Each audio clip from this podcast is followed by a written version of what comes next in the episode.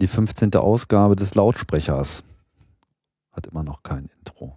Mein, ein mysteriöser Podcast ist Intros sind überschätzt. Meinst du? Ja. Ich finde es ja toll. Und wenn's, wenn es nur ich glaube, dann reicht es mir schon. Das sind, Intros sind für mich so Sachen, um die man sich kümmert, wenn man echt nichts mehr zu tun hat. Dann komponiert man sich ein Intro oder lässt sich ein Intro äh, komponieren. Ich fange vorher gar nicht erst an. Okay. Aber hier ist die Ausnahme, denn hier ist der Lautsprecher, weil hier geht es um Senden und Empfangen und ich finde, äh, da kann man auch einfach mal so reinschlittern. Und nachdem ich äh, in der letzten Ausgabe hier schon lange gesprochen habe mit Christian Grasse und wir diesen gerade dieses Verhältnis zwischen öffentlichem Radio und Podcasting und äh, Formate und auch so sein, sein Vorstoß, Feature-Formate äh, im Podcasting zu platzieren, ähm, all das diskutiert haben, finde ich, schließt sich das hier äh, ganz gut an. Und äh, ich sage jetzt erst nochmal Hallo, Philipp. Hallo, Tim. Philipp Banse, Schön mal hier zu sein. genau. Ewig. Mir, mir wird ja mal vorgeworfen, ich, ich, wäre, ich wäre ja so ein Urzeitveteran von Anfang an dabei gewesen, aber da hast du ja schon ein halbes Jahr gesendet, bevor ich überhaupt den ersten Podcast ins Netz gelegt habe. 25. glaube ich, April 2005. April war Oder das 27. Ich glaube, da war der 27. April 2005, wo wir die erste Küchenradio-Ausgabe gemacht haben. Siehst du mal, genau. Und ich war nämlich dann im November dabei. Allerdings habe ich mich zu dem Zeitpunkt schon aktiv damit getragen, äh, zu starten. Bloß, Ach, äh, da hattest du, da warst du bei uns und hattest aber selber noch keinen, oder was? doch, als ich bei euch war, hatte ich, äh, klar. Ich Ja. meine, ich habe ja vorher Chaos Radio gemacht und in gewisser Hinsicht war ja Chaos Radio, Chaos Radio kam ja immer eigentlich schon mit diesem Podcast-Duktus daher. So, Ja. war halt bloß keiner. Und 2004 äh, ist ja diese Podcast-Idee geboren worden und dann ging das ja so los mit RSS-Feed, Abonnieren etc., Enclosure.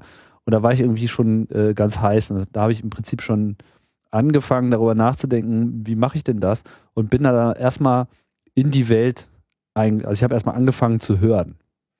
Das fand ich eigentlich erstmal am produktivsten. Ich habe einfach gehört, gehört, gehört, gehört. Ich habe halt diese ganzen amerikanischen ähm, schwulen Podcasts und was da nicht alles äh, gab, hier so Match Weinstein, äh, da bin ich einfach voll drauf hängen geblieben. Das fand ich einfach so grandios und so geil, und so, so, eine, so eine unglaubliche Show und so unfassbar persönlich, dass ich den Winter eigentlich komplett nur mit Podcast hören verbracht habe. Das weiß ich noch. Also ich habe wirklich so morgens Kopfhörer aufgesetzt, bin den ganzen Tag durch die kalte Stadt gelaufen und äh, habe einfach alles gehört, was irgendwie zu kriegen und runterzuladen war. Mein, mein initiales Erlebnis, das weiß ich auch noch wie heute, da lag ich im, auf dem Strand äh, in Florida im Winter 2004, 2005 und habe mir eine Wired gekauft und da war der hier Dr.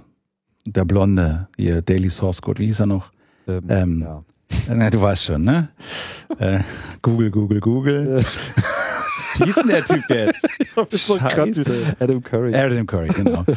Der war da vorne drauf so als Man of the Year und so Erfindung und ich habe das Ding so gelesen und den Artikel so gelesen und dachte, ach, Radio und hier und da und aha, abonnieren und so.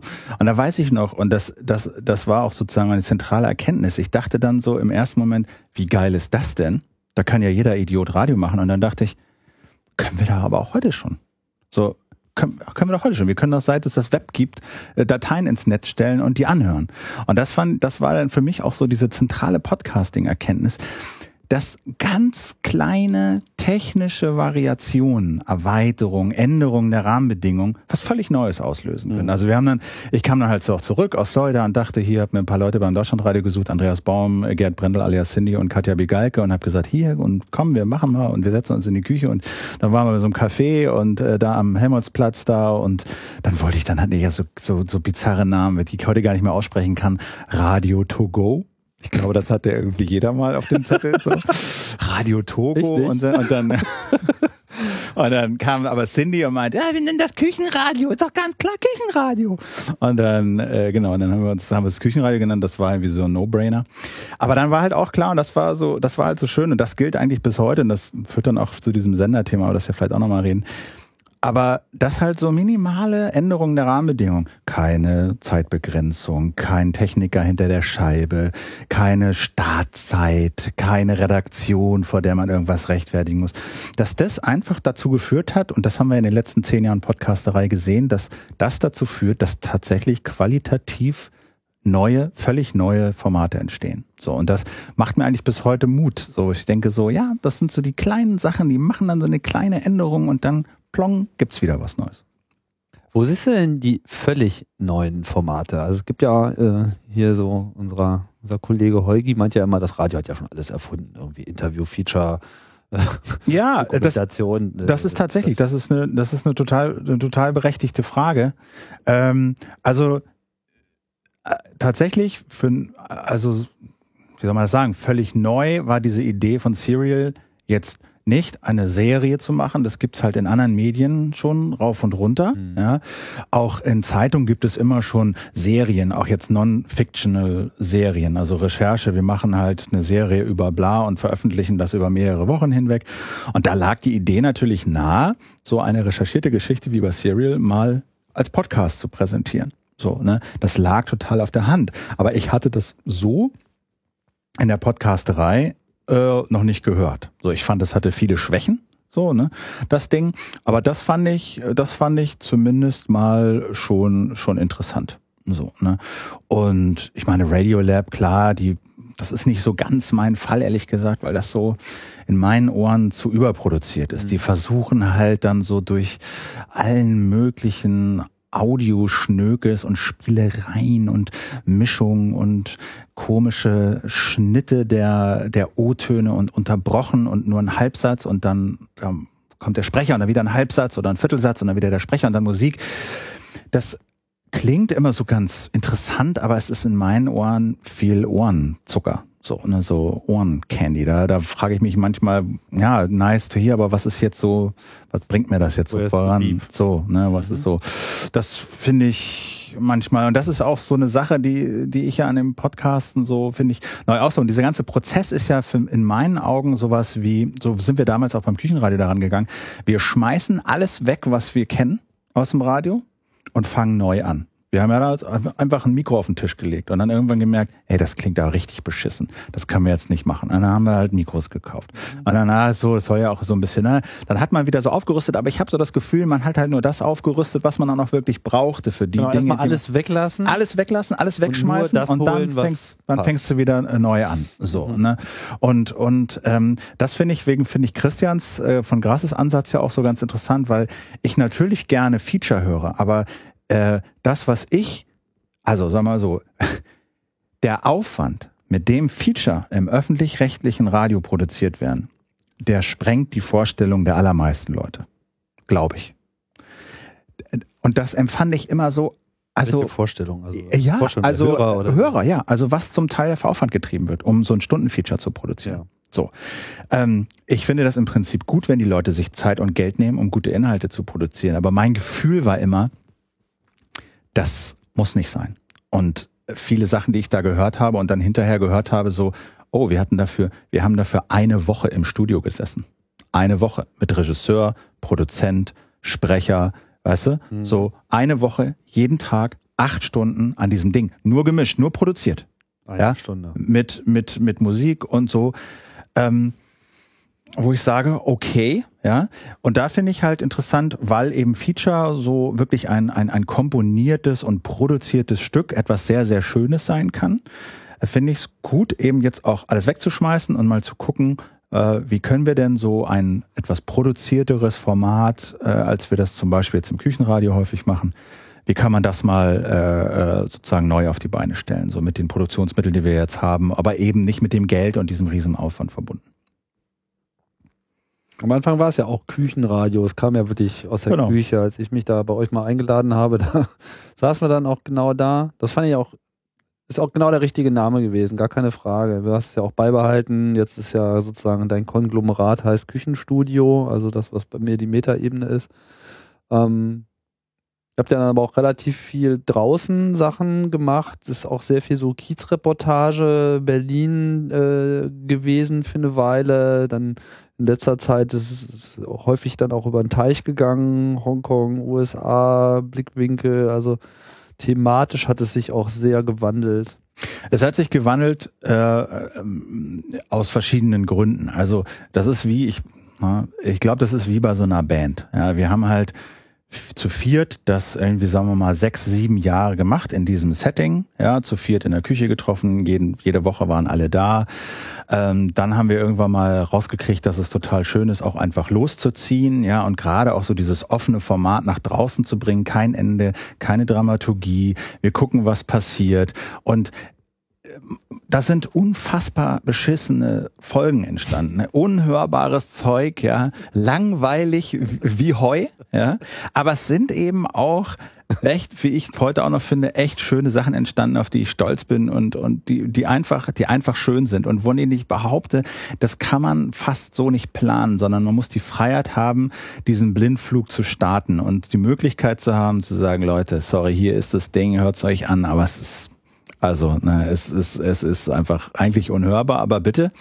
Und dann hat sich das halt immer weiterentwickelt und es sind so ein paar halt auch ganz normal, äh, zum Beispiel bei mir, in dem Maße, wie ich entdeckt habe, welche Möglichkeiten in diesem Podcasting stecken und in dem Maße, wie ich halt so gemerkt habe, naja, und jetzt hatten wir den Gast und den Gast und den Gast, sind halt bei allen auch neue Vorstellungen entstanden. Bei mir dann, ich hätte dann auch mal so Gespräche machen über so Medienthemen, die mich so interessieren. Das war aber mit den drei in dem Kontext nicht zu machen. Das hat die einfach nicht interessiert und das waren schreckliche Gespräche. Ich war ends genervt, äh, dass die niemandem zugehört haben und meine Gäste immer runtergerüffelt haben, weil sie das alles nicht interessiert. Dann habe ich angefangen, das Medienradio zu machen und so hat jeder seine und äh, Andreas Baum wollte häufiger so äh, Bücher besprechen. Das hat dann mich nicht so interessiert. Hat, hat er bei, im Küchenstudio quasi mein Freund der Baum macht er jetzt so ein Bücherradio, mhm.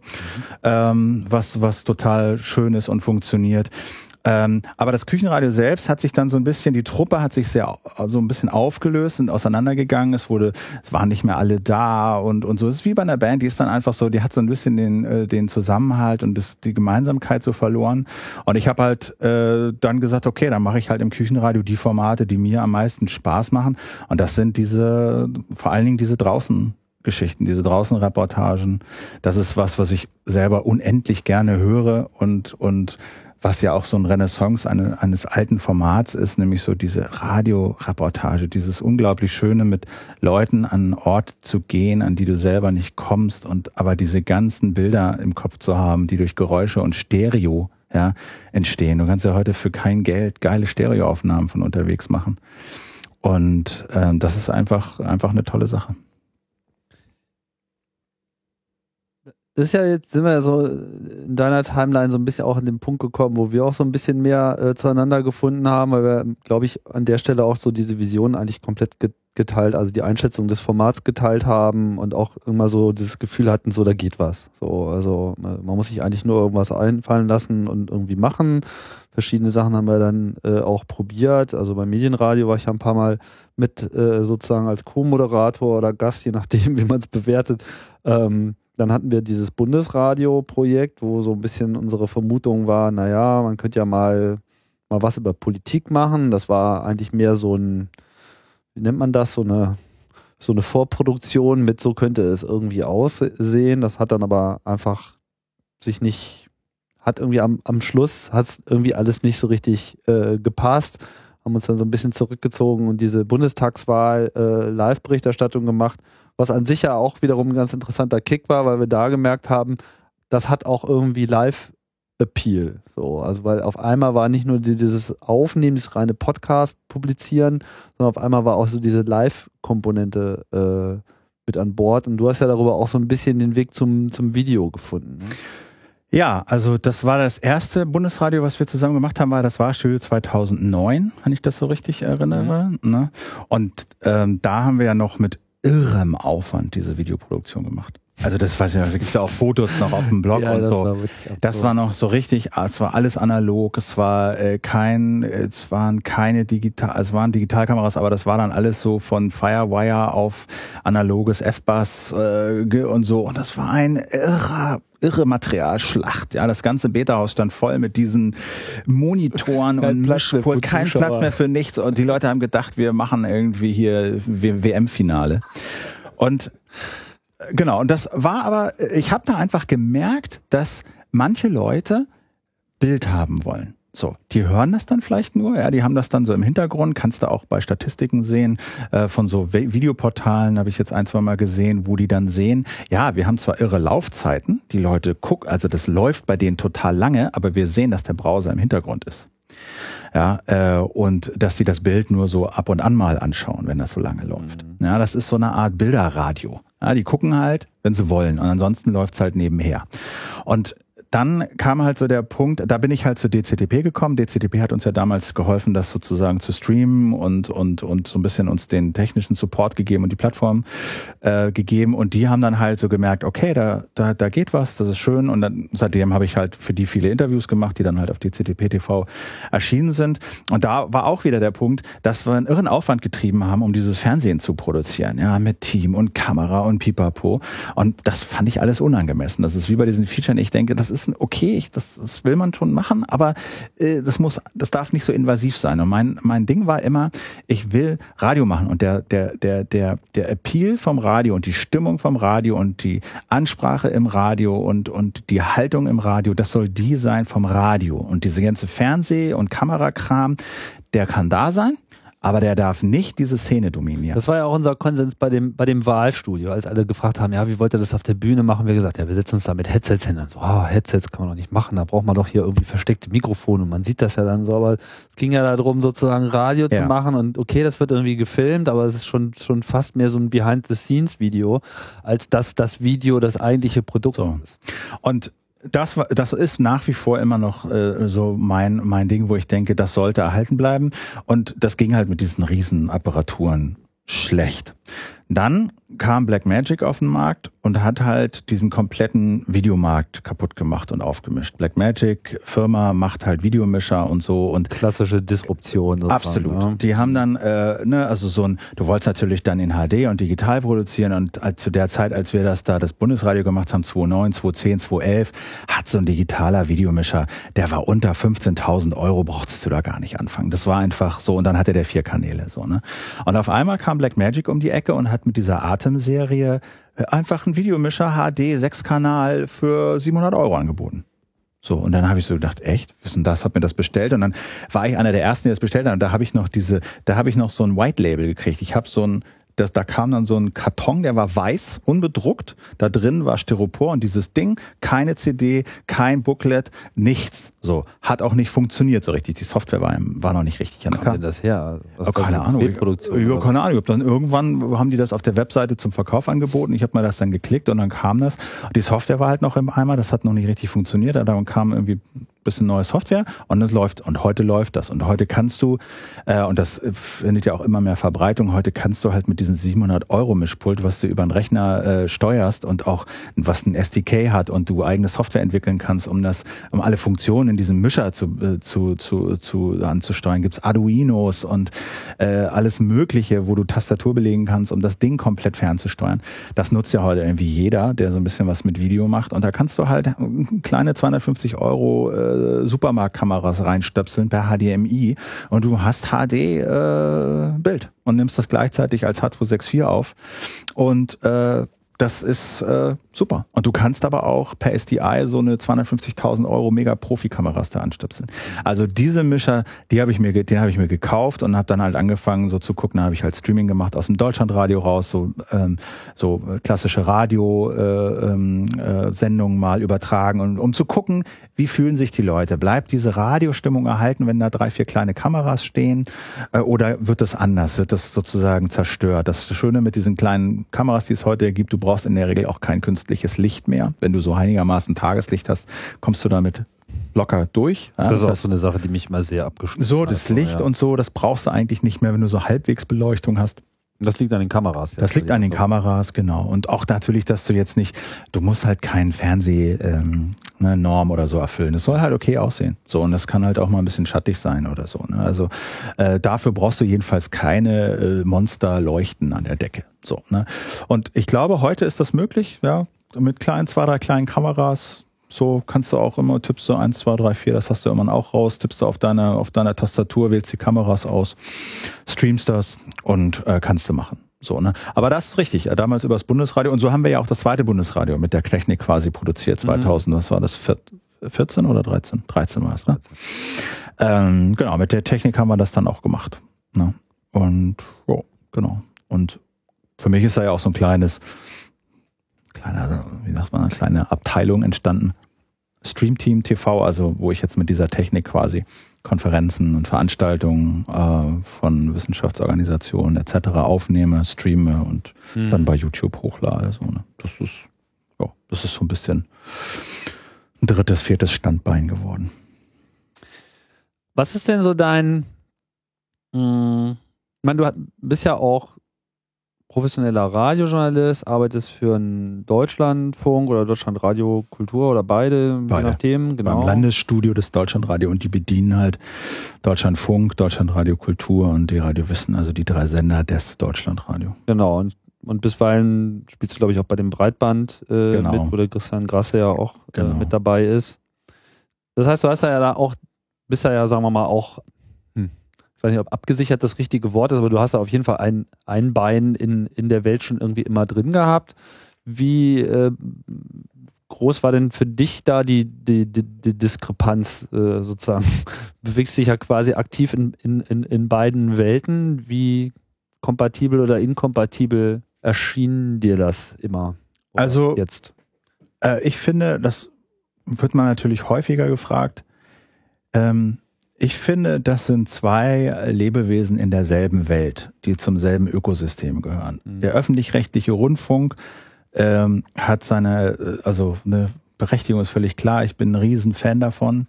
Ähm, und der hat auch sein, sein Geld und finanzielle Mittel etc., die alternative Produktion, wie wir sie machen, du sie machst, voraussichtlich bis auf mittelfristig erstmal nicht haben werden. Ähm, und hat aber natürlich, und das ist keine Eigenschaft des öffentlich-rechtlichen Rundfunks allein, kein Privileg, die, die Schwierigkeiten, die große Institutionen haben. Das gilt für Verlage, das gilt für alle möglichen großen Institutionen, speziell auch wenn sie ein bisschen älter sind, dass sie einfach ihre Strukturen haben und nicht so äh, flexibel und spontan mal eben irgendwas ausprobieren können, wie, wie wir das eben können. Mhm. Und ähm, da fand ich das immer eine sehr wohltuende Kombination eigentlich, dass ich dass ich beim öffentlich-rechtlichen Rundfunk äh, die Möglichkeit hatte und das Geld bekommen habe, um ja Journalismus eben äh, zu machen, so und dafür auch bezahlt zu werden. Gleichzeitig aber auch die Möglichkeit zu haben, sagen wir mal, mein kleines privates Radio-Experiment betreiben zu können, um dann eben auch und äh, da kam ja auch immer Offizielle aus den, aus den, aus den Strukturen und haben gefragt, hey, Sie machen da jetzt ja Küchenradio und so und was, was, was, was könnte man denn für uns davon übernehmen und so. Also das war jetzt nicht so, äh, äh, was machst denn du da so? Also so ganz zum Anfang, das war so ein Zitat, das war eher so ein Joke, aber da kam so ein Redakteur zu mir 2005, als wir damit angefangen haben, der meinte das damals wirklich ernst, aber das ist dann auch schnell wieder vorbeigegangen, so nach dem Motto, du weißt schon, ne, als freier Mitarbeiter und so, darfst du hier dem Deutschlandradio keine Konkurrenz machen. So, ich dachte, hey, wir sitzen zu viert in der Küche und trinken Bier irgendwie. Ja. Ähm, aber so, so, das war ganz am Anfang. Aber mittlerweile, ich meine, die sind ja auch nicht blöd. Die haben ja, haben sich das ja auch angehört und angeguckt und und und und sehen natürlich auch den Enthusiasmus und die Liebe zum Radio, die da, die da drin steckt. Und es kam immer wieder Anfragen und geguckt und und Gespräche, was könnte man denn übernehmen? Und ein Teil ist ja auch übernommen worden. Ja. Guck dir das Breitband an, was Diana Wuttke da aufgebaut hat. Ähm, die haben, die haben es geschafft, sich aus dem CMS des Deutschlandradio zu lösen. Die haben einen eigenen, können ihren eigenen Podcast Feed konnten sie zumindest mal jetzt nicht mehr äh, konfigurieren. Mhm. Ja, aber das ist natürlich ein Spannungsverhältnis. Aber die haben ihr eigenes, ihre eigene Abteilung da aufgebaut und und haben einen Webredakteur, der für die Kommunikation mit den Leuten zuständig ist und und und also die haben viele Sachen, die so aus dem Podcasting wir gelernt haben da durchaus übernommen, ja. Und äh, und viele auch aus den aus dem Deutschlandfunk äh, sind sind, sind kommen viele Redakteure und sagen hey wir das würden wir auch gerne mal probieren und so. Ähm, aber natürlich ist es ist es nicht so einfach ja dann zu sagen ja dann dann bauen wir mal unser CMS um ja. Oder hier mit Podlove dann gehst du halt zum Coder und sagst wir hätten gerne noch das Feature und äh, dann ist es dann irgendwie da so ja. Das funktioniert da halt schwer so. Und deswegen ähm, bin ich eigentlich, finde ich das total legitim, dass die beiden Sachen so hin und her, neben, nebeneinander her existieren. So. Also es gab ja auch dieses Projekt D-Radio Wissen, oder gibt es auch immer noch ja. so, wo man schon so ein bisschen das Gefühl hatte, hm, zu diesem Zeitpunkt und so, das könnte sich ja wirklich komplett neu äh, ausrichten. Hast du den Eindruck, dass da die Gelegenheit genutzt wurde? Ähm, also wirkt von außen immer noch sehr viel mehr wie das alte Radio als etwas, was jetzt wirklich anfängt, da die Karten neu zu mischen. Ja, also ich hätte mir da auch ein paar andere Sachen vorstellen können. Also ähm, ich, wenn ich da reinhöre, erinnert mich das halt auch eher so an das Radio, was man halt so auch aus anderen Sendern kennt. Ähm, ja, da hätte da hätte es mehr Möglichkeiten gegeben, glaube ich. Mhm. Journalismus, also Radiojournalismus zu betreiben, ist ja aber im Prinzip derzeit nur möglich, wenn man sich genau an diese öffentlich-rechtlichen Strukturen ranhängt, sage ich mal so. Ich meine, es gibt irgendwie auch noch so Privatradio, aber ehrlich gesagt, so als journalistische Plattform nehme ich das nicht so richtig ernst. Und auch viele öffentlich-rechtliche Sender, Radiosender kannst du als journalistische Plattform nicht ernst nehmen. Weil? Also es gibt ja, naja, also es, ich habe die genaue Zahl jetzt nicht mehr im Kopf, aber last time I checked waren es irgendwie 52 oder so, 54 öffentlich-rechtliche Radiosender. In Deutschland. In Deutschland. Mhm. Ja, ich meine, hör dir die mal an. Äh, die spielen Musik. Und äh, haben, ja, wie, keine Ahnung, kurze Einspieler oder Quizshows oder so. Also ich, im Rahmen des Senders unseres jetzt aktuellen Projekts ähm, bin ich ja jetzt auch ein, zwei Mal in solchen Radiosendungen aufgetreten, so als ich werde interviewt, so mhm. zu diesem Projekt. Und jedes Mal, wenn mir dann so von, in dem Fall war es jetzt, glaube ich, Radio Funkhaus Europa, was so ein Projekt ist vom äh, WDR, NDR und, und äh, äh, Radio Bremen oder so zu. Und dann sitzt man ja immer so und dann kriegt man das Brückprogramm, also das, was so gerade läuft auf dem Kopfhörer. Und ich habe jetzt mal gedacht, really irgendwie, das ist jetzt bin ich jetzt beim Privatfunk oder? Nee, ah nee, ist ja öffentlich-rechtlich. So. Also, ich glaube, also wie gesagt, es gibt nichts, wo du wirklich Radiojournalismus betreiben kannst, das ist überschaubar in Deutschland. Also es ist wahrscheinlich immer noch mehr als in anderen Ländern, aber ich würde jetzt nicht per se den öffentlich-rechtlichen Rundfunk als Hort des Radiojournalismus bezeichnen. Ja, aber was ist denn der, was ist denn ein anderer? Also ich meine, was ist denn eine andere Plattform, nee. äh, in der Radiojournalismus betrieben wird? Kann, gibt's nicht so, gibt's nicht so viel. Also das ist ja ganz klar. Du, äh, ne, aber ich sage nur, du kannst jetzt nicht zu, einfach, weil es ein öffentlich-rechtlicher Sender ist, da hingehen und sagen, ich will jetzt hier bei euch Radiojournalismus machen. Ja, ja. Ne? Ich wollte auch gar nicht implizieren, äh, dass überall, wo öffentlich okay. Radio ist, man das machen kann, sondern nur dass wenn man das machen will, es eigentlich nur dort überhaupt irgendwo Absolut. noch eine, äh, einen Ort gibt, wo quasi dieses Versprechen da ist. Weil ähm, Zeitungen zum Beispiel, also die Verlage, um es ein bisschen weiter zu fassen, haben sich ja crossmedial aufgestellt. Es gab bei äh, Springer, glaube ich, vor allem bei der Welt mal so eine Phase, wo äh, sie da äh, in der Podcast-Szene angedockt sind und mal zumindest für so einen Zeitraum vom halben Jahr oder so ganz viele äh, Podcast-Formate äh, ausprobiert haben. Hast du da auch welche gemacht? Ich habe da keine gemacht. Ich habe da nämlich welche gemacht. Ja. Ja, und das war, das war mit, das war damals Peter Schink, äh, war da sozusagen der Treibende, den gibt's auch heute noch, der ist heute auch noch sehr umtriebig. Aber ähm, da, da war, da war auch so das Problem, und das war, fand ich auch interessant damals. Ähm, ich hatte da alle Freiheiten. Ähm, also der hat das schon, der wusste schon, was das Prinzip bedeutet. Nämlich, mhm. ähm, der, äh, ne, man, man überlegt sich zwar so gemeinsam so ein Thema und äh, aber das gibt dann nicht so eine Längenbegrenzung, mal guck mal, was geht und so. Und dann habe ich da durchaus auch ganz, wir hatten auch so ganz lustige Sachen. Ich war dann mal in der äh, Bundesanstalt für Materialforschung, wo die ganzen Silvesterböller da einfach getestet werden und so und hat mal da so eine klassische Führung, so ein Küchenradio-Style im Prinzip gemacht und so.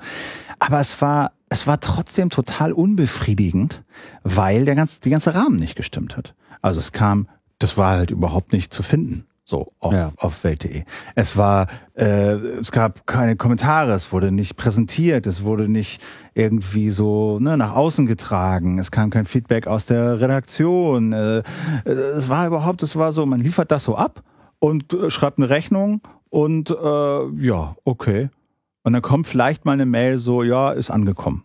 Und so, ja, Und da habe ich gemerkt, das macht keinen Spaß. Also das, das, äh, das, das, das, also das macht keinen Spaß. Und da habe ich halt auch gesehen, das, was halt so Spaß macht am, äh, am äh, an, an diesem Radioarbeiten und diese neue Dimension, die halt hinzugekommen ist, ist halt die Kommunikation mit den Leuten. Ne?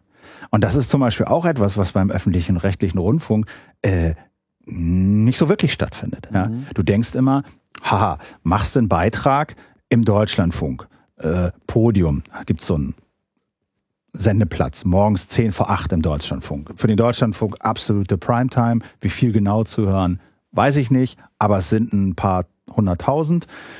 Und äh, du machst da irgendwas und dann denkst du doch, da, da muss doch mal, da kommt doch mal, da muss ich doch mal einer mit irgendwas zu Wort melden. Ich meine, weißt du, du, du hast irgendwie mit deinen Formaten hier 10, 20.000 Hörer und unter den Posts, unter der, jeder Sendung sind 100 Kommentare oder 150. Mhm. Ja, und dann denkst du, da müssen sich doch bei 100.000 Hörern oder 200.000 Hörern, muss sich doch mal einer melden und irgendwie sagen, was ist denn das für ein Unsinn? Du hast doch hier völlig falsch und hm, null. Ey, in meiner ganzen Karriere, 17 Jahre öffentlich-rechtlicher Radiorundfunk, ich müsste nachzählen, aber wenn es also wenn es 25 E-Mails sind, dann ist es viel. Ich würde eher sagen, es sind 20 die ich bekommen habe. Jedes Jahr eine. Aufgrund, aufgrund, aufgrund eines Beitrags. Ne? Also ich moderiere manchmal diesen Marktplatz, so eine, so eine, so eine Verbrauchersendung da im, im Deutschlandfunk. Klar, ich meine, da ist die Beteiligung relativ hoch, aber das sind dann auch keine Mails, die sich jetzt, die, die, die, die kommen dann rein, weil schicken Sie eine Mail zur Frage, welches Smartphone soll ich jetzt benutzen und welchen Tarif soll ich jetzt stellen Sie eine Frage. Das sind ja keine Mails an mich und ne, zu meinem Beitrag, mhm. sondern Fragen an die Sendung. Aber jetzt einen Beitrag machen und irgendwie so, ja. ja aber ich glaube, was, was da wirklich auch ein Teil davon ist, ist, dass diese, dass die Beiträge im öffentlich-rechtlichen Radio oder überhaupt generell im Radio sehr viel mehr hinter dieser äh, Senderfassade verschwinden und dieser persönliche äh, Aspekt von da ist jemanden ja. mit Namen, der das gemacht hat, äh, gar nicht so sehr in den Vordergrund tritt. Ich meine, der Name wird zwar gesagt, man stellt sich vor oder angekündigt, ja. äh, trotz alledem, es wird nicht so präsentiert, ähm, es bleibt ja dann auch immer nicht erhalten, nicht diese Problematik mit der Speicherung etc. Es gibt ja auch keinen richtigen Ort, wo man jetzt mal einen Kommentar reinwerfen könnte. Das ist ne? mein Mantra, ja. Mhm. Ich erzähle denen das also wenn immer mich jemand fragt, ja, wie, ja, wie würdest du das mit der Webseite machen? Und ich habe gesagt, Leute, das ist relativ, die Webseiten, die sie zu früh hatten, die waren gar nicht so scheiße. Ja, die sahen halt nicht so toll aus, aber die Struktur war gar nicht so falsch. Ich habe gesagt, ihr habt eine Redaktion, ihr habt eine Sendung.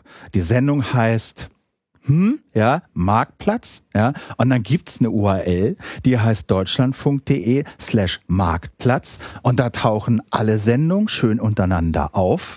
Rechts gibt's ein Vorstellung des Teams. Es gibt irgendwie die Nummer, die E-Mail, es gibt einen Chat und ein Kommentarfeld. Guckt euch jedes beliebige Podcast-Blog an, was es da draußen gibt. Und so macht ihr das. Und die Webseite ist da. Und dann habt ihr meinetwegen irgendeine Landingpage und so. Und da ne, kann man irgendwie die besten oder aktuellsten gerade mal so ein bisschen featuren. Aber, Aber schon so eine Seite pro Episode, das ist dann schon nicht mehr so da.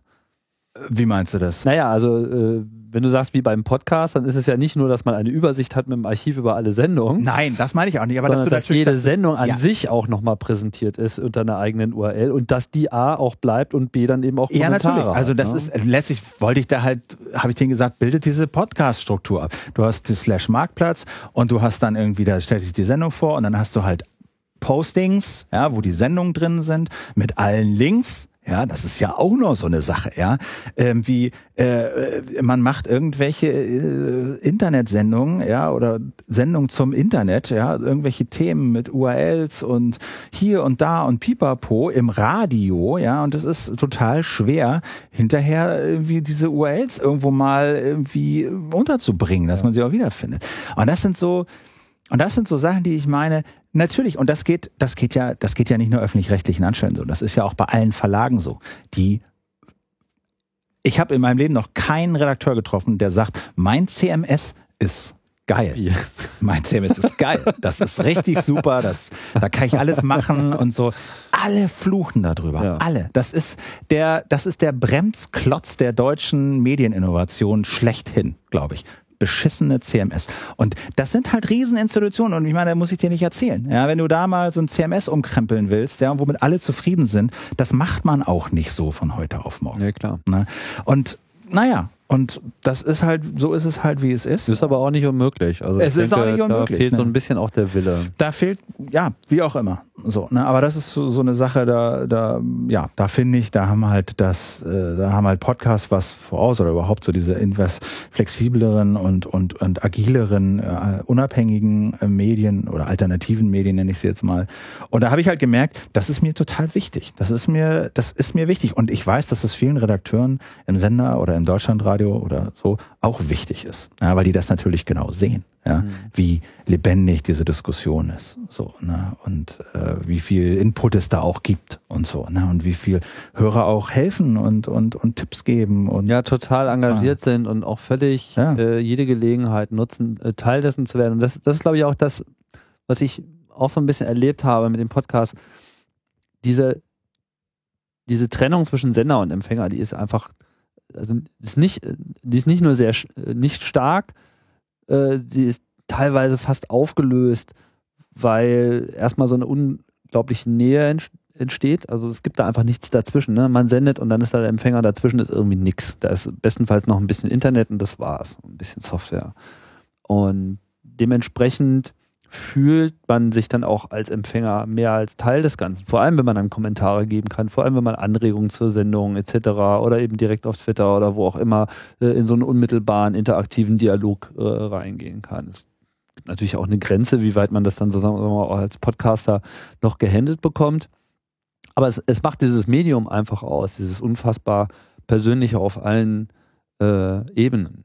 Man muss aber dazu sagen, zur Ehrenrettung, also natürlich hat jetzt speziell, ich kann das immer nur, ich weiß, ich kenne immer nur Deutschlandradio jetzt so ein bisschen äh, aus den internen, aber natürlich haben die reagiert, natürlich haben die jetzt sowas wie so ein, weißt du, so Social Media Beauftragte mhm. und es gibt einzelne Redaktionen, die da bei Twitter sehr aktiv sind, sehr responsiv sind und natürlich das verstanden haben. Also überall da, wo du jetzt nicht große ähm, strukturelle Hindernisse überwinden musst, ja, machen die natürlich auch. Ja, natürlich äh, kann eine Redaktion setzt sich, ne, richtet sich einen Twitter-Account ein und wenn dann jemand da ist, der das machen will und Zeit hat und Lust hat, der, der macht das dann auch. Und es gibt halt Redaktionen, die sind da sehr aktiv. Ne? Also äh, Computer und Kommunikation, da rund um Manfred Kläuber und so, die machen da, haben eine riesen Gefolgschaft und so. Die haben es aber halt auch geschafft, über die Jahre sich selber so eine als Marke da zu etablieren. Ja. Da. Ja, da wo es redaktionell einfach äh, zu machen ist. Aber es gibt ja auch ein gerade, ich meine, wir reden ja hier über ein Mediengeschäft, was im Wesentlichen technologiegetrieben ist. Auch wenn man teilweise den Eindruck hat, dass so bei Verlagen und so weiter so eine Technologiefeindlichkeit äh, herrscht oder so eine gewisse Innovationsfeindlichkeit herrscht, muss man sich ja mal klar machen. So ohne den Buchdruck gäbe es irgendwie den ganzen Journalismus nicht und äh, äh Technologie treibt das eben auch weiter äh, an und wir, denke ich, haben auch so ein bisschen äh, zur Kenntnis genommen, ja, und jetzt ist eben auch Software auf einmal ein redaktionelles Mittel. Es ist entscheidend, wie gut man kommentieren kann, es ist entscheidend, wie gut man publizieren kann, ob wie die URLs irgendwie, ob die erratbar und erfüllbar sind und äh, wie sich so ein System einfach äh, verhält. Es ist nicht einfach nur so, ein, so, ein, so eine Maschine, die irgendwo im Keller steht und vor sich hin dampft und äh, ein bisschen Geld kostet und keiner kümmert sich groß darum, sondern sie ist halt einfach Teil äh, dessen. Und so wie man seine Software unter Kontrolle hat, so hat man quasi auch so seinen,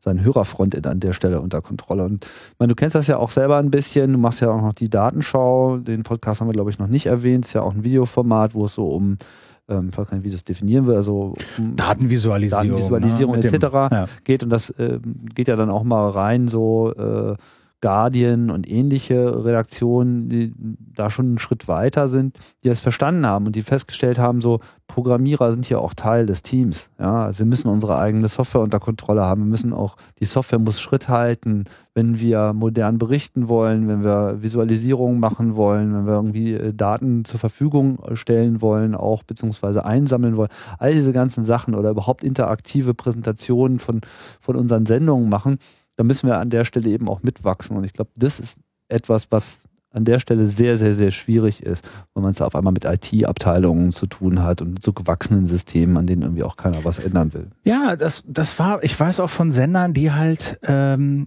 ähm, dann irgendwann äh, Anfang der 90er, äh, als sie gesehen haben Internet, äh, und dann aber so, weißt du, so ganz blöde Sachen.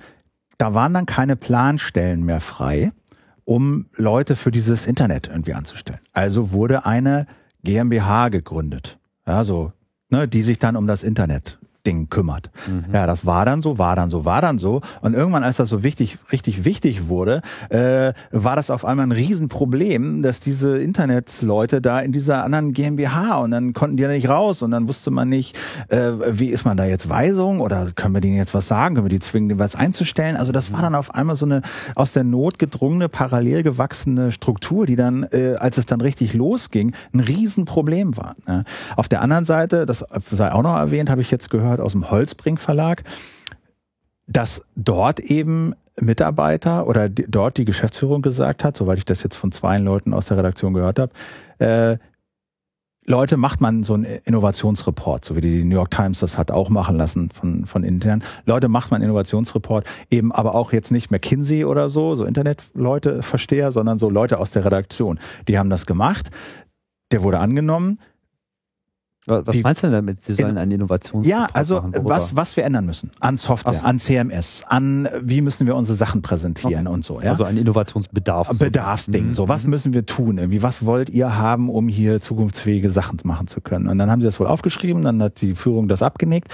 Um das zu bezahlen, war da wohl so, dass, glaube ich, das richtig verstanden habe, die Leute mit mehr als 5.000 Euro Einkommen auf ihr Bonus verzichtet haben. Die darunter haben ihren Bonus für das Jahr 2014 oder so bekommen und von von dem Geld wird jetzt die Umsetzung bezahlt und umgesetzt wird es auch von den Mitarbeitern, die an diesem Report mitgewirkt haben. Und was ich gehört habe, ist, dass die alle sowas von bis in die Haarspitzen durchmotiviert sind davon, ja, wo ich jetzt mal gespannt bin, was rauskommt. Also ich glaube, da tut sich einfach was. Und das ist, uns geht es natürlich, die wir dann immer so, ja, wir, ach, äh, ja, hau mal das Word, das Plugin rein, dann haben wir auch die Shownotes mit drin und so und ach nee, ist doof, mal wieder raus und so klar geht uns das immer zu langsam. So, ich meine, ist ja keine Frage. Ja. Mhm. Äh, aber es ist nicht so, dass ich da nichts tun würde.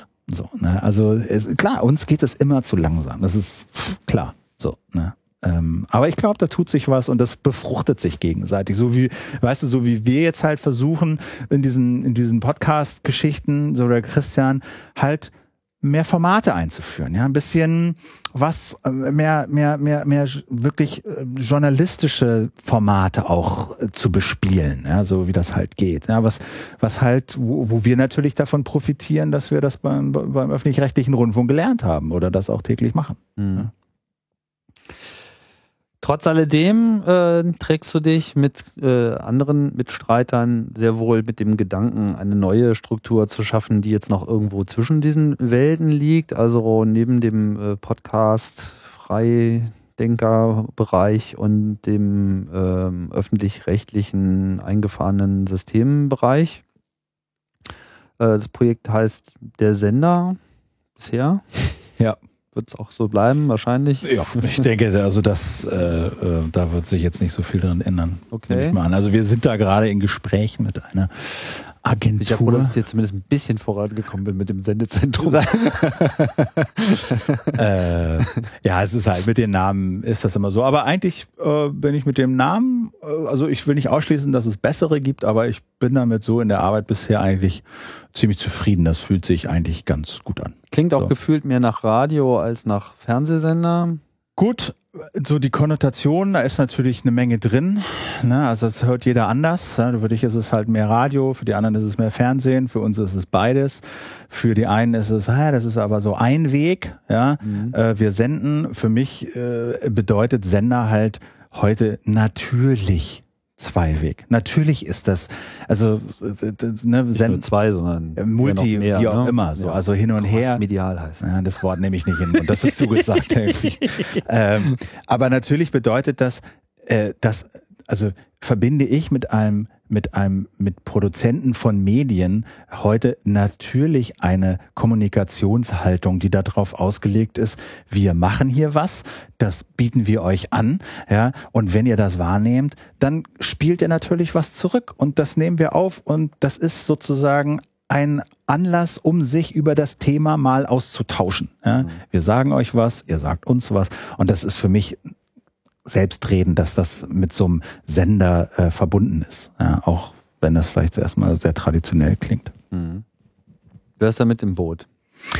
Also ich, äh, der Lorenz Matzert, der äh, unter datenjournalist.de äh, bloggt schon seit einigen Jahren und sich so einen Namen gemacht hat, eben als Datenjournalist, als ein Journalist, der viel so in Datenbanken rumgewühlt hat und so Rohdaten aufbereitet hat und visualisiert hat. Und daraus ist dann, glaube ich, wenn ich das richtig sehe, auch ähm, diese Firma entstanden, Open Data City, in der er, die er mitgegründet hat, in der er lange war und die auch recht bekannt geworden ist durch so ein paar Datenvisualisierungen, die sie gemacht haben, äh, Vorratsdatenspeicherung mit Malte Spitz haben die umgesetzt und auch so äh, ein paar YouTube, YouTube versus GEMA-Geschichten und und und. Also da haben die eine ganze Menge gemacht. Der Michael Kreil äh, war auch mit dabei. Da ist dann aber der Lorenz letztes Jahr, glaube ich, rausgegangen aus Open Data City und hat eine seine zweite, eine zweite Firma gegründet, lokala.de heißt die, die beschäftigt sich mit Karteninterfaces von für Newsmedien, für journalistische Produkte. Mhm.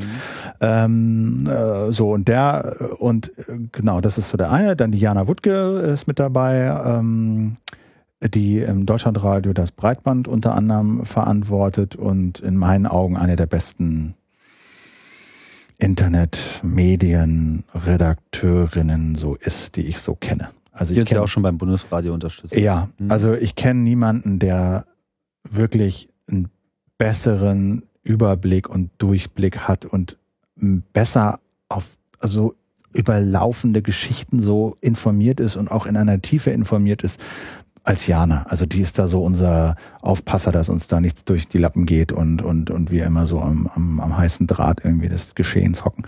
Dann ähm, ist die, die Lena mit dabei, äh, die ist äh, quasi aus meinem Streamteam und aus dieser DCDP-Aktivitäten entstanden, die halt ja eine super äh, Produzentin ist und inhaltlich extrem interessiert und da sozusagen schon für die Produktion zuständig ist, aber aber eben inhaltlich auch mitmischt. Mhm. Und die die Linda, äh, die äh, aus dem Entwicklungsteam der Deutschen Welle kommt, wo sie auch noch ist, also so äh, Deutsche Welle, Labor, Entwicklungsabteilung und da ist sie, glaube ich, mit zwei Tagen noch in der Woche oder so und äh, ist bei uns auch zuständig, genau, für Inhalt, Produktion, Experiment. So, das sind die fünf, die das mhm. jetzt gründen. Drei Frauen, zwei Männer. Drei Frauen, zwei Männer. Zwei, drei Frauen, zwei Männer, genau, ja. ja Stimmt. Korrekt aufgestellt. Ja.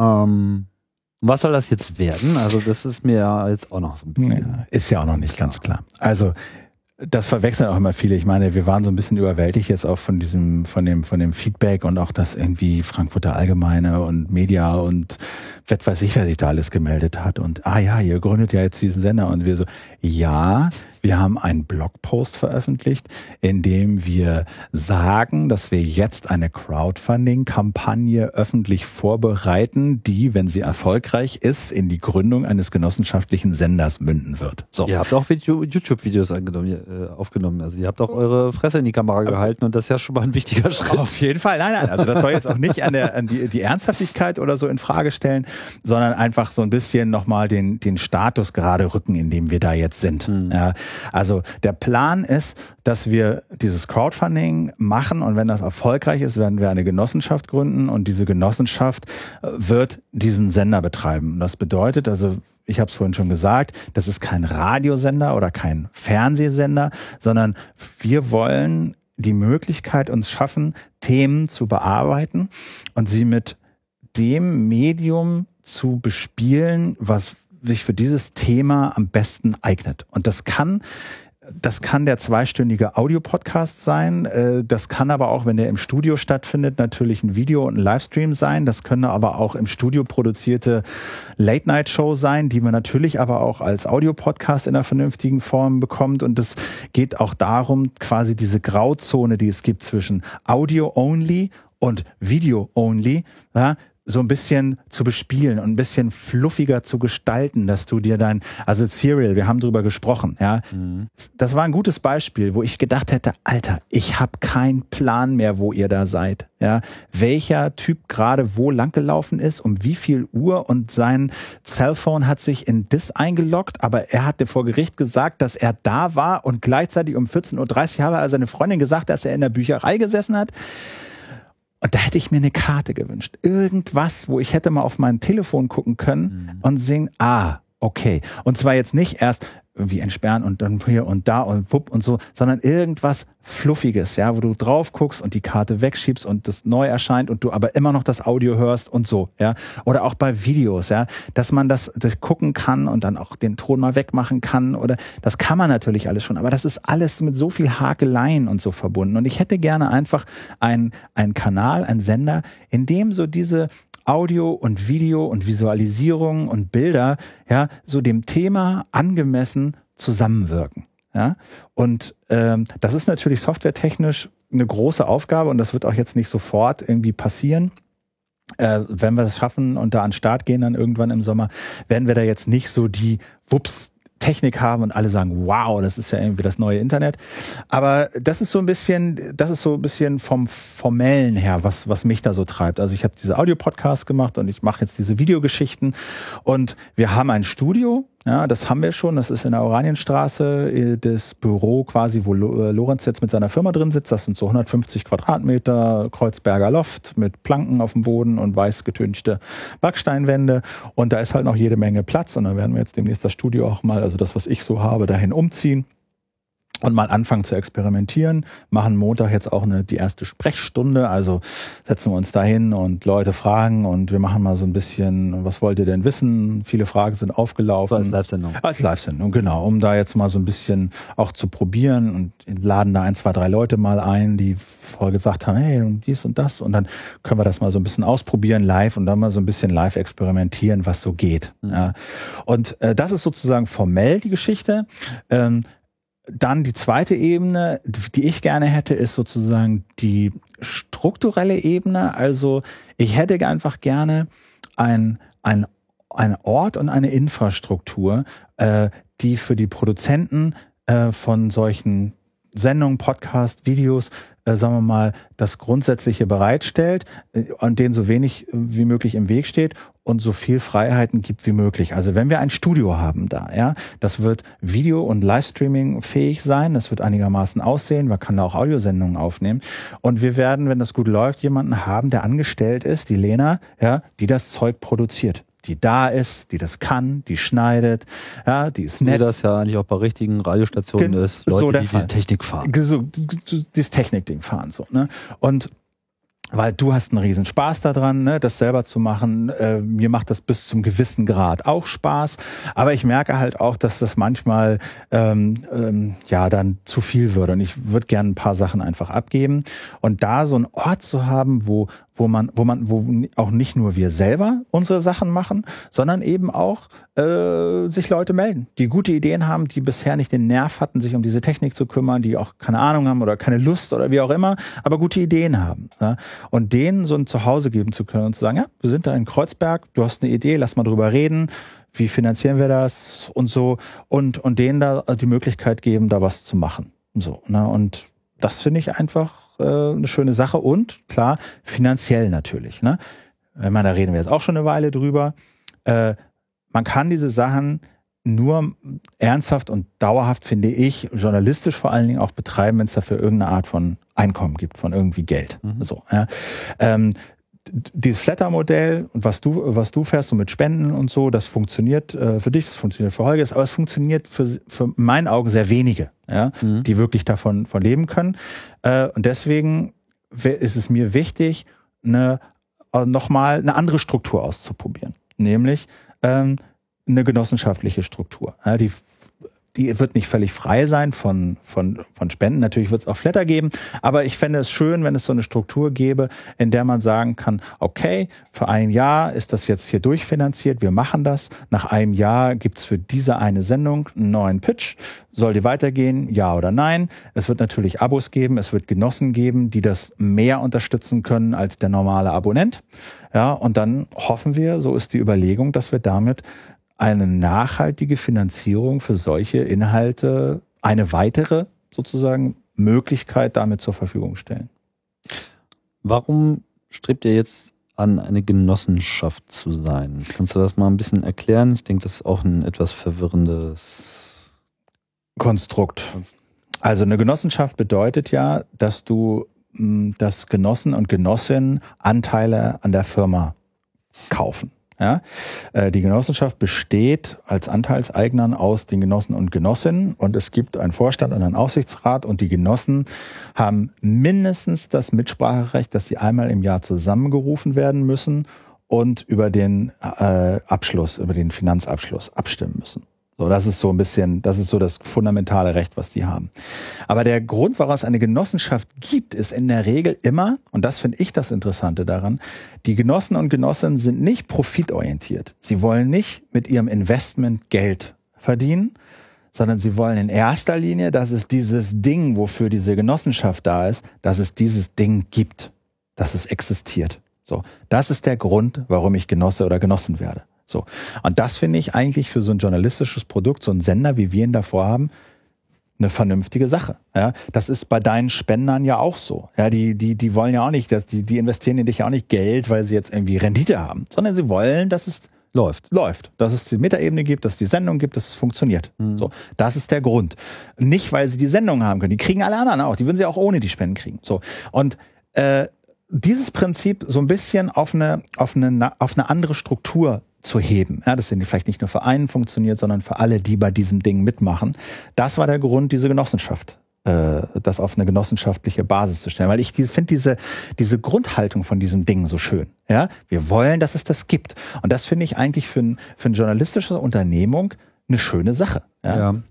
Also, und wir werden unsere Inhalte auch nicht hinter eine Paywall stecken oder so. Das, wir werden auch nicht jetzt nur Abonnenten kriegen, jetzt irgendwie diese Version des Audios oder irgendwie sowas. Das, das, das, das, das kann ich mir nicht vorstellen. Wir müssen uns natürlich überlegen, was der Mehrwert ist für Genossen und, und, und Abonnenten. Aber im Wesentlichen äh, wird es schon so sein. Natürlich kriegen Genossen irgendwelche ähm, ja, irgendwelche Sonderrechte und äh, Möglichkeiten, die andere nicht haben. Aber die, die Grundmotivation der Genossen und Genossinnen wird, muss und soll schon sein, ich will, dass es dieses Ding gibt. Und deswegen stecke ich da Geld rein. Aber was ist denn dann, wenn äh, das Spendenmodell es alleine nicht tragen soll und sicherlich auch nicht nur die Einlagen der Genossenschaftler? Ähm, was ist dann sozusagen der, der, der, der Income, der das Einkommen sicherstellen soll? Also was ist das eigentlich der Produktionsmodell? Ja, genau. genau. Naja, es wird ja, es wird ja am Anfang, es wird ein, ein Crowdfunding geben. Da werden wir eine bestimmte Summe aufrufen momentan ist die Spannbreite noch recht groß, aber klar ist auch, billig wird das nicht werden. So, ne? mhm. ne? Ähm, daraus werden wir so ein bisschen Infrastruktur bezahlen und wir werden für, sagen wir mal, drei bis fünf Sendungen, mit denen wir in dieses Crowdfunding reingehen, ein Jahr finanzieren. So, für mhm. diese drei bis fünf Sendungen wird das sozusagen ein Jahr lang finanziert sein. Während über dieses Crowdfunding versuchen wir Abonnenten zu bekommen ja, und über das Jahr, das ist dann, wo der Sender dann läuft, die Abonnentenzahlen zu steigern. Dito, während des Crowdfunding Genossen zu werben, Genossinnen zu werben und deren, äh, deren Anzahl über das Jahr zu steigern. Und die Genossinnen können ja zwei Sachen zahlen. Sie können einmal ein ein, äh, ein Genossenschaftsanteil zeichnen. Das ist sozusagen Einlage in die Firma. Ja, die können wir aber nicht jetzt einfach so verbrennen, so für im Jahr ausgeben und dann ist es halt weg. Ja. ja. Man kann das schon machen, dass man sagt, im ersten Jahr nehmen wir die Einlagen und investieren die in halt in Studio oder irgendwas, aber es muss schon vorgesehen sein, dass diese Einlagen auch wieder aufgefüllt werden, mittelfristig zumindest. Deswegen ist nicht sogar auch begrenzten Haftungskapital bei einer Genossenschaft? Ja, es, es, es gibt, genau, also du haftest, äh, die Genossenschaft haftet mit den, mit den Einlagen und wenn du selber eine Einlage machst von, ich weiß nicht, 200 Euro oder so, dann haftest du halt höchstens mit diesen 200 Euro, egal mhm. was passiert. Ähm, aber es ist schon so vorgesehen, dass diese Einlagen, wie gesagt, die können auch mal auf Null sinken, aber es sollte schon irgendwie ein Modell geben, wie dann die Einlagen auch wieder schnell aufgefüllt werden. Mhm. Deswegen wird es wahrscheinlich einen Genossenschaftsbeitrag noch dazu geben, sozusagen so ein Abo Plus, wenn du so willst, also ein Beitrag, den die Genossen jährlich zahlen. Und diesen Beitrag, der steht dann halt für den Betrieb zu 100 Prozent zur Verfügung. Mhm. So. Ähm, genau, aber ich gehe auch davon aus, dass ähm, wir schon nach einem Jahr auch wieder sagen müssen, okay, wir haben Abonnenten und wir haben Genossen und Genossinnen. Ähm, da ist auch gut was dabei, aber ich kann mir gut vorstellen, dass wir am Ende des Jahres sagen müssen, aber es reicht noch nicht. Und wir brauchen jetzt ein neues Crowdfunding für diese Sendung, um wieder ein Jahr zu machen. So, ja, auch vorstellbar. Ja. Für diese Finanzen, da werden wir demnächst auch nochmal einen Blogpost veröffentlichen Aber so ist, glaube ich, momentan die Lage. Heißt das, äh, heißt das, dass der, dass der Idealzustand eigentlich der ist, dass die Betriebskosten, die quasi die zu produzierenden Sendungen dann mitfinanzieren, äh, vor allem und im Wesentlichen aus Genossenschaftsbeiträgen, quasi aus Mitgliederzahlungen ja. zusammengestellt werden soll. Dass das Ding sozusagen so ein eigener Verein äh, ist. Also ein Verein und Genossenschaft sind sehr ähnliche Strukturen. Der, der glaube ich, versteht man, aber das mehr, ne? aber okay, dann werde ich halt Genosse, so Ja. Sendergenosse. Genau. Äh, ne, Muss man so ein Faust bisschen in den ironisieren. Himmel Genau, ja, äh, gereckt, genau. so Ja, mit äh, äh, es muss gesendet werden Genau. und ich bin dabei sozusagen. Genau, genau. Mhm. Also das wäre natürlich der Ideal, also was heißt Idealzustand? Aber ich denke, vielleicht ist es auch gar nicht der Idealzustand, ehrlich gesagt, wenn ich genau drüber nachdenke. Schöner wäre es natürlich, auf so verschiedenen Beinen stehen zu können. Ja, und das äh, ein ein Beispiel, äh, wo äh, Journalismus genossenschaftlich organisiert ist, ist ja die Taz. Ja, da gibt's eine Taz-Genossenschaft. Die Taz-Genossenschaft hat die Taz Verlags- und Redaktions GmbH gegründet zu 100 Prozent. Und dort sind die Taz-Redakteure angestellt. Und die Taz-Genossenschaft hat, ich weiß nicht, 1, 2, 3, 4.000 Genossen irgendwas, weiß ich gerade nicht. Die haben alle 500 Euro, glaube ich, eingezahlt. Und was die Genossenschaft macht, die ist im Prinzip, ist die Fundraising-Organisation bei der Taz. Da arbeiten sechs, sieben Leute, die machen Fundraising. Nichts anderes. Werbt neue Genossen, Genossen versorgen, Genossen zahlt mal hier. Ne? Also so die betreuen ihren ihren ihren Genossenstamm, weißt du, wie so eine, wie man könnte auch sagen Community. Ja, die haben halt, das ist halt eine andere Form, eine bisschen strukturiertere und verpflichtendere, aber auch mit mehr Rechten verbunden seiende Community. Ja, die du halt betreust und die kommen zusammen einmal im Jahr und weißt du, äh, haben bestimmte Rechte und können in ganz fundamentalen Fragen abstimmen. Die dürfen nicht im jetzt im redaktionellen Alltag so mitreden, ja, so nein, die Genossenschaft stimmt ab äh, und jetzt machen wir dieses Thema und ihr müsst das dann auch machen. Das wird es nicht geben, ja. Äh, ich kann mir gut vorstellen, dass Genossen aber in, sag mal, so in, auf der Webseite im Backend oder so Möglichkeiten bekommen, halt, äh, sag mal, so sich einzubringen, ja, vielleicht mehr als das andere können, ja, über bestimmte Gäste abzustimmen oder zu voten oder irgendwie so. Da kann ich mir schon vorstellen. Aber das ist nicht im Sinne von verbindlicher Beschluss der Genossenschaft, sondern einfach so ein Privileg, was Genossen haben, um sich da ein bisschen mehr einzuklinken oder ein paar mehr Informationen zu bekommen, was wir planen und gemacht wird, so, ne. Aber im Prinzip ist das eine Community und die Taz betreut die auch sehr intensiv, ja, und Taz lebt aber auch nicht nur von dem, was die Genossenschaft ihr bringt, sondern die verkaufen auch ihre Zeitung. Ja, und die haben auch Abos und wo auch Geld reinkommt. Und Werbung. Und Werbung, ja. Zum Beispiel Werbung. Habe ich fundamental grundsätzlich auch kein Problem damit. Ich glaube, die anderen auch nicht. Ja. Ähm, ich finde, ich finde Werbung an sich nicht verwerflich, ja, wenn sie in einem gewissen Rahmen bleibt. Also ich habe, ich höre, ich habe kein Problem mit Podcasts, ja, die am Anfang sagen, hey, dieser Podcast ist irgendwie kommt, da kommt so eine kleine interessant gemachte Pre-Roll, ja, so äh, unterstützt von Mailchimp oder bla und am Ende auch nochmal, habe ich kein Problem mit. Auch Stört mich. fünfmal zwischendrin, Das nervt. wo fünf Minuten drüber geredet wird. Das nervt. Mhm. Das nervt. Das nervt und das wollen wir nicht, werden wir nicht machen. Also da, das werde ich nicht, das kann ich glaube ich sagen. Ähm, dann findet das entweder nicht statt oder wir machen was anderes oder so. Aber, aber, aber das, äh, das, das, das, das, das äh, werden wir nicht machen. Mhm. So. Ähm, Lass mich nochmal dich mit diesem Ja. Taz-Vergleich ein bisschen nerven, weil äh, das Taz-Projekt ist ja nun ein äh, extrem politisch aufgeladenes, gesellschaftspolitisch sehr aufgeladenes Projekt gewesen. Ne? Das war ja so Teil der äh, End-70er-Jahre Bewegung in Deutschland. Ähm, Tunix-Kongresse etc. und dann irgendwann so dieser Aufbruch in die Gesellschaft, so der Marsch durch die Institution. Und da war ja die Taz im Prinzip genau wie die Grünen, so eben dieses, wir müssen jetzt hier auch eine linke, offene, freiheitliche, wie auch immer verortete äh, äh, Medieninstanz äh, schaffen und äh, ich würde sagen, die meisten Leute, die halt dieser Genossenschaft beitreten oder in irgendeiner anderen Form die Taz durch Abos oder so oder Spenden unterstützen, die äh, vertreten im Prinzip dieses Bild. So.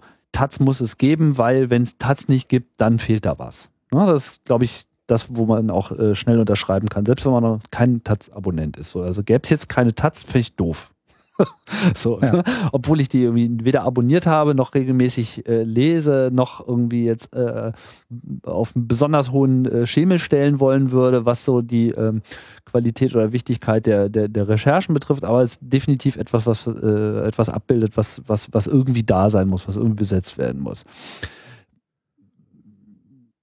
Wäre sicherlich jetzt etwas vermessen äh, zu sagen, der Sender wäre jetzt ein ähnlich gelagertes Projekt der digitalen Zeit oder so mit, äh, das muss jetzt irgendwie sein, weil das Internet muss jetzt irgendwie seine äh, eigene Senderstruktur haben. Ne? Was äh, denkst du denn, kann jetzt der Sender da leisten, um quasi auch sein Profil zu zeigen, so was es ist. Wir hatten jetzt gerade diese Crowdreporter-Kampagne, die ja auch mit dem Crowdfunding äh, gestartet ist, ihrer eigenen Plattform sich dort quasi äh, entwickelt hat.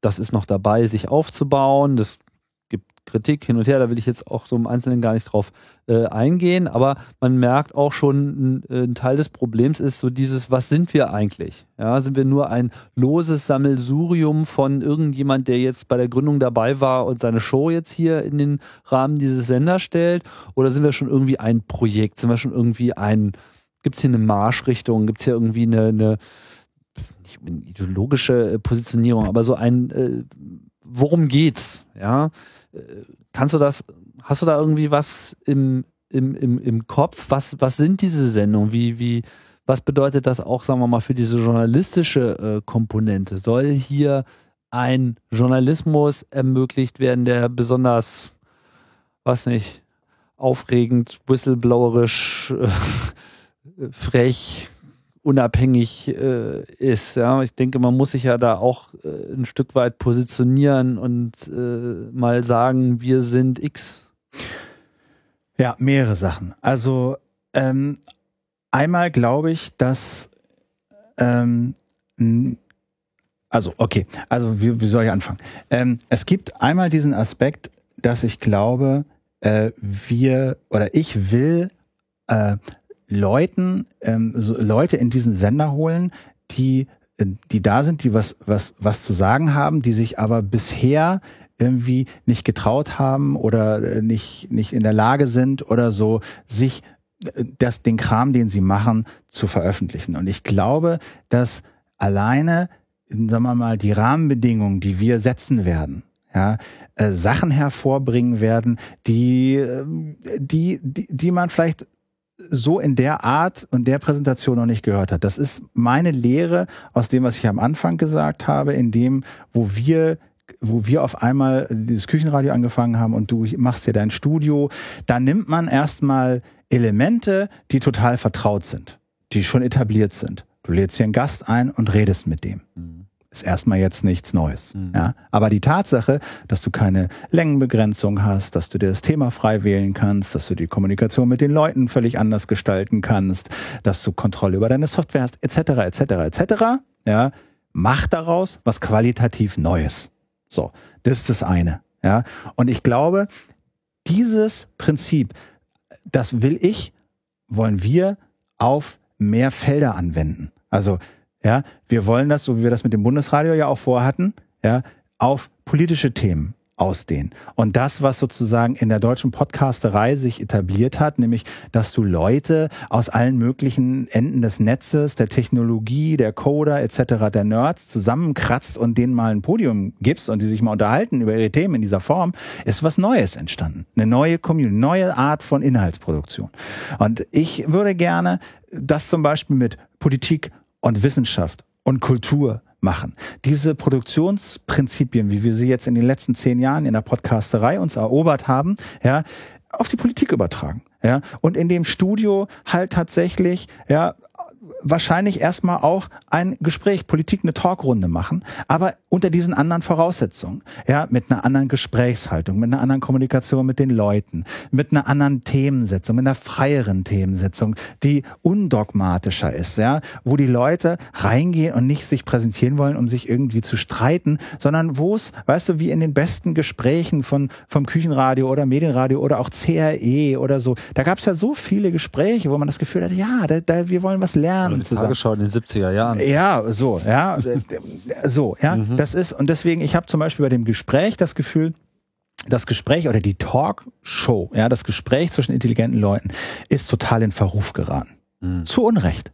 Das ist eine der schönsten, spannendsten Formate, wenn sich le intelligente Leute, die sich zuhören, aber sich nicht sozusagen alles anhören, ja, die ihre Argumente abwägen und sich gemeinsam nach, nach, nach Lösungen suchen. Es ist eines der schönsten Formate, die es gibt. Ja, und das zum Beispiel, das schwebt mir für diese politische Geschichte vor. Da kann man natürlich noch politischen Journalismus, jetzt so produzierte Formate äh, reinnehmen, aber da glaube ich, da da wird da wird ein neuer Ton, äh, eine neue Art, so ein bisschen der Auseinandersetzung wird in diesem Biotop über politische Themen entstehen, möglich sein. Dito Wissenschaft, ja, oder Familie beispielsweise. Eine Familiensendung. Ey, zeig mir mal eine Familiensendung in ganzen Deutschland, ja, wo du das Gefühl hast, da kannst du dich auf Augenhöhe ernsthaft reinschalten, ja, äh, auch wenn du mal keine neue Windel brauchst. Ja, und ich glaube, ähm, wir werden das, wir werden das Rad da nicht neu erfinden, jetzt mit irgendwelchen super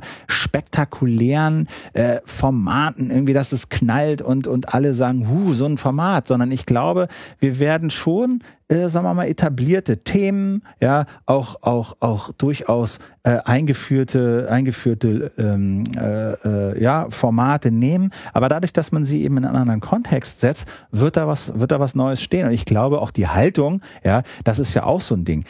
Die Haltung, glaube ich, die ich so mit dieser ganzen Podcasterei auch verbinde, ist was Undogmatisches. Weißt du?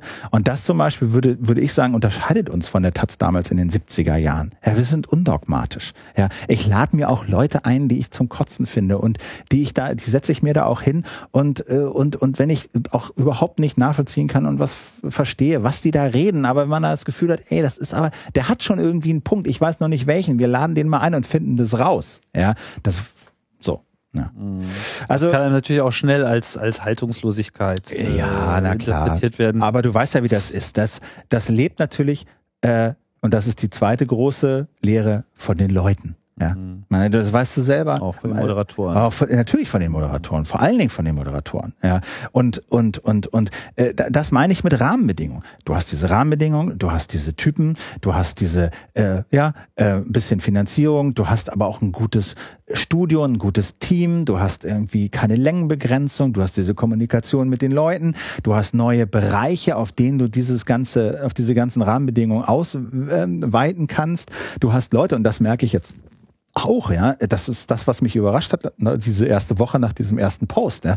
Ey, wer sich da nicht alles meldet und sagt, ha, so und ah, was da, also wenn das wird, ja, dann, äh, dann bin ich dabei. Also da hatte ich schon, da hatte ich schon seit langem eine Idee irgendwie.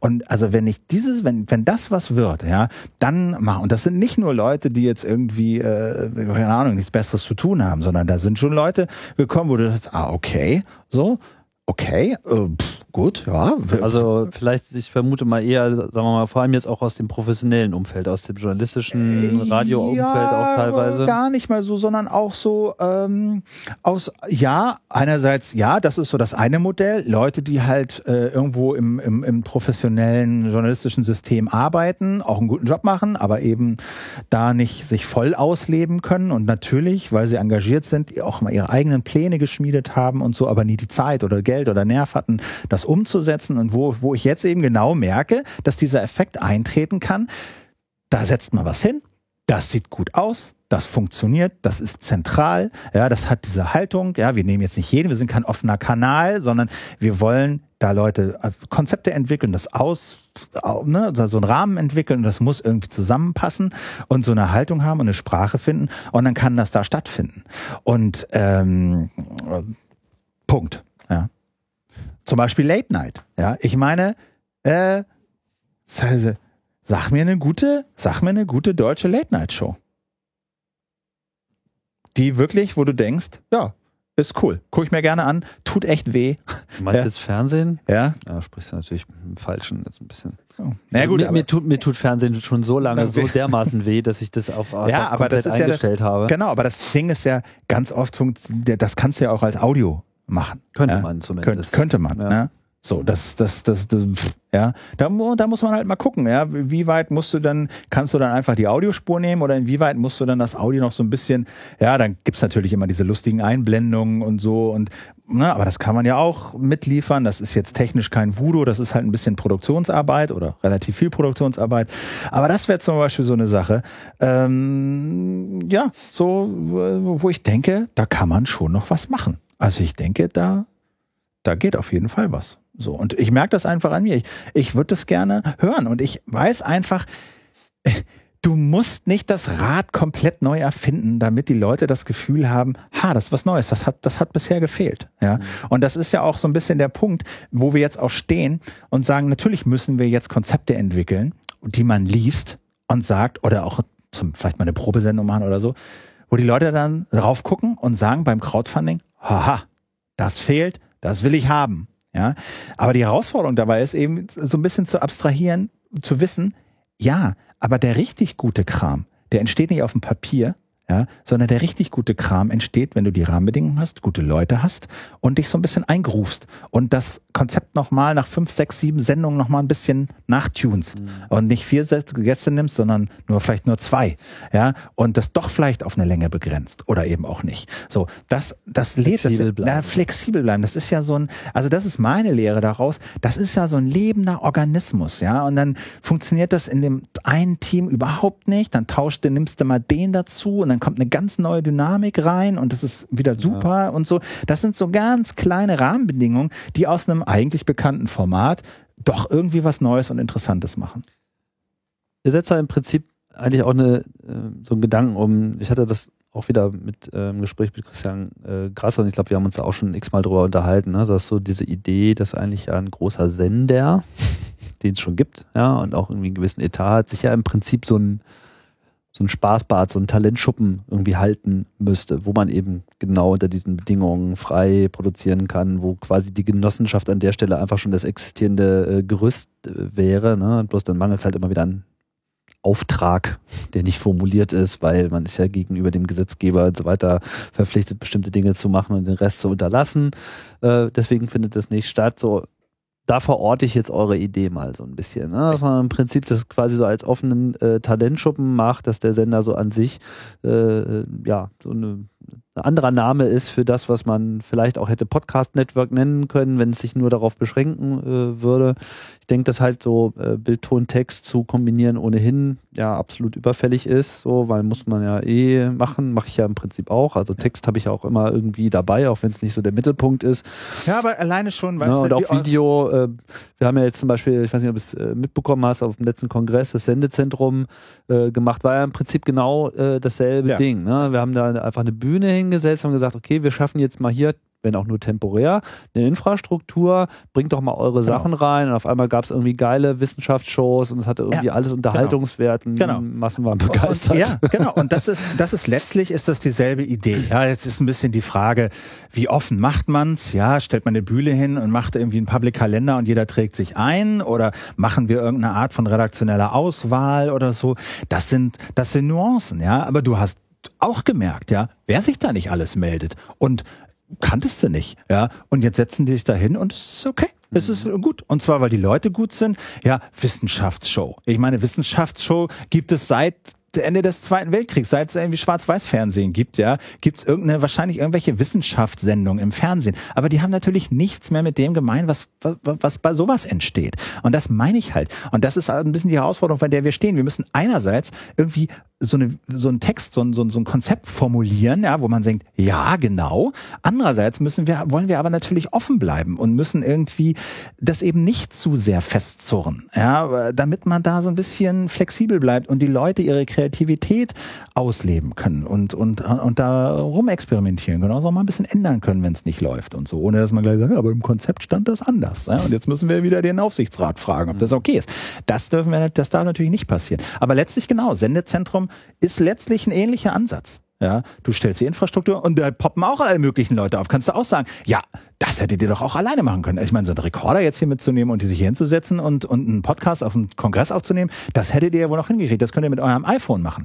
Machen sie aber nicht. Aber wenn dann die Infrastruktur da ist und da eine nette Bühne steht und da ein paar Zuschauer sitzen und ich muss mich um nichts kümmern und das wird auch noch live gestreamt und ah, Video gibt's auch noch und irgendwie aha und das Sendezentrum twittert dann auch noch, dass ich hier sitze, mhm. ja, das kriegt auch noch jemand mit, ja, dann mache ich das, mhm. ja. Und so ähnlich wird das da auch funktionieren, ja, dass du dann der Sender hat dann irgendwie im besten Fall ist das ein cooles Ding, da will man irgendwie mitmachen, das ist geil gelegen in Kreuzberg, irgendwie da hängen nette Leute rum, wir haben eine gute Technik, sind ein schönes cooles Team und da gibt's auch ein paar coole Sendungen irgendwie und ja, das läuft, ja, das läuft da auch im Livestream von der Sender.org slash live. So kannst du dir auch angucken und chatten und äh, ja, okay. Ja.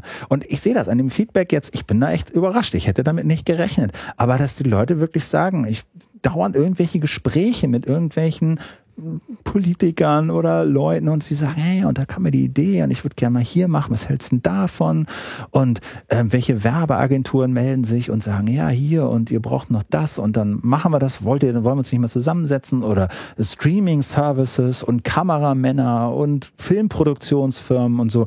Die, die, und, das scheint da irgendwie, scheint da Bedarf zu geben. Ja, ich, ich, also ich ja, bin da motiviert so, ne? Und du stellst natürlich die richtigen Fragen. Natürlich ist die Frage, was ist denn jetzt der ne, der Mehrwert so, ja? Und was ist so der Punkt, wo, warum sollen euch Leute Geld geben, ja? Ich habe das jetzt so skizzieren können äh, und das ist natürlich jetzt auch Teil dieser Vorbereitungsphase, dass wenn wir dann irgendwie, weiß ich nicht, in zwei Monaten oder so in dieses Crowdfunding gehen, dass wir da eine knackige Antwort haben ja, die, äh, die, die, die, die das, was ich jetzt in drei Stunden 52 Minuten irgendwie zusammengefaselt habe, mal irgendwie auf einen Slogan bringt, ja, der das alles umfasst. Ja. Das ist natürlich schwierig, ja.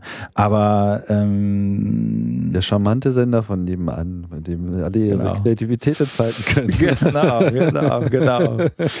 genau. Am schönsten sind auch immer so, dass, also, wir sind übrigens nicht wie und anders als. So, ne? Mhm. Da muss man auch einen weiten Bogen drumherum machen. Nein, aber da ist natürlich noch ein bisschen Arbeit. Wir haben uns jetzt auch mit einer, mit einem, mit so, mit so einer Agentur mal zusammengesetzt und äh, der meinte auch gleich so, ja, äh, äh, was habt ihr denn so für eine Identität? Also, so, ne, was ist denn so Zielgruppe, Haltung, Message?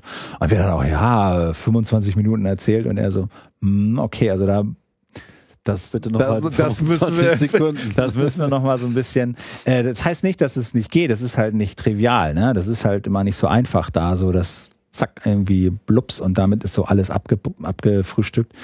Aber äh, ja, also ich glaube schon, dass da was ist, was wir dann auch aufschreiben und vortragen können. Der Medienwandel findet statt. Ähm, glaube, wir sind jetzt äh, zeitlich an deine Grenzen gestoßen gerade auch. Ne? Wie, wo sind wir denn? Oh ja, stimmt. Ja. Aber ja. ich glaube auch inhaltlich. Ja, äh, genau. Also inhaltlich gibt es ja jetzt gar nicht so viel, äh, viel mehr zu sagen. Also äh, wer das mitverfolgen will, der kann das tun unter der Sender.org oder Twitter der Sender oder Facebook sind wir ja auch.